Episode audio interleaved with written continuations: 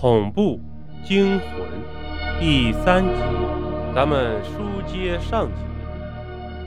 当看到许多门都是朝外锁着的，心想可能都出去玩撸啊撸了，向着宿舍楼走去。他准备吓吓舍友，便佯装道：“老大、老二、老四，出来！我买了许多啤酒，今晚咱兄弟大醉一场。”我拿不动了，快出来帮我拿！顿时，舍友从宿舍里出来了。张涛躲在墙角，顿时一声大喊，但舍友们都没被吓到，反而是怪他回来太晚了。找抽呢吧，老三，还说买啤酒，就他妈虚吹！谁叫你们今天下午放我鸽子？其他宿舍咋门都锁着呢？都出去玩了？真是够疯狂的呀！十点了，没一个人回来。舍友们听后忙说道：“这帮家伙就是给力啊，通宵战斗啊！”说着，一行人嘻嘻哈哈走进宿舍。突然，张涛感觉有哪里不对劲儿，原来是舍友统一的都穿了长裤长衫。这时才九月份啊，至于这么夸张吗？长袖子。长秋裤，把手和脚都裹住了，像唱戏的，便调侃道：“哥们儿，咋都穿长袖长裤了呢？学唱戏啊？”舍友忽然都停止了嘻嘻哈哈，只是老大平淡的说了句：“哥们儿几个一直在帮人下货，累得够狠，身体都虚了，怕冷啊。”张涛摸摸他们的手，果然够冷，便说道：“要不要看医生啊？够严重的呀，才九月份啊！”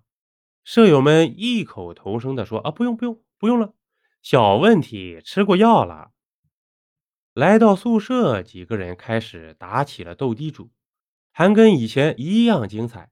张涛和魏杰总是当地主都赢了，老大和老四被打得片甲不留。玩了一会儿，累了，都准备睡了。张涛闲着无聊，便说：“讲鬼故事吧。”舍友们沉静了片刻，才问：“讲什么故事啊？”张涛说：“跟你们说个恐怖的啊。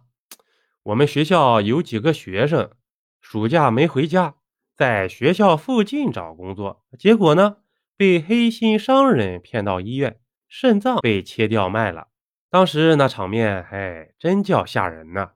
血液、肠子流了一地，不少人吓得吐了。张涛添油加醋的吓唬舍友，说完后却没得到意料中的尖叫和舍友的紧紧追问。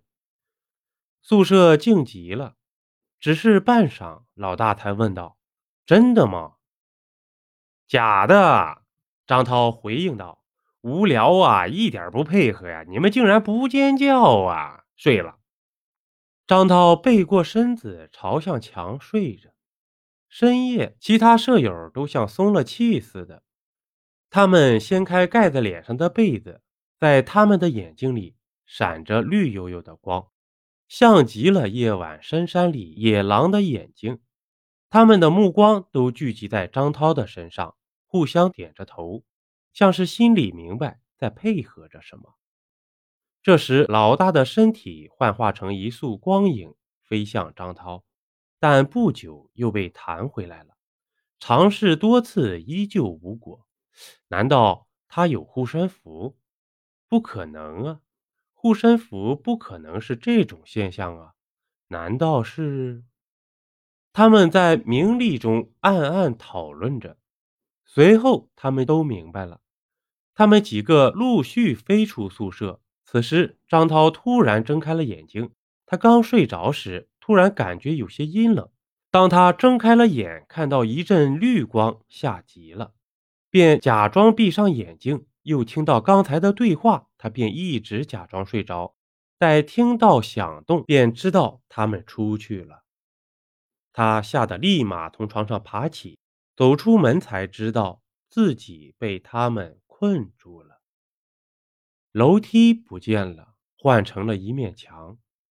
他立马吓得尿了出来，邀您继续收听下集。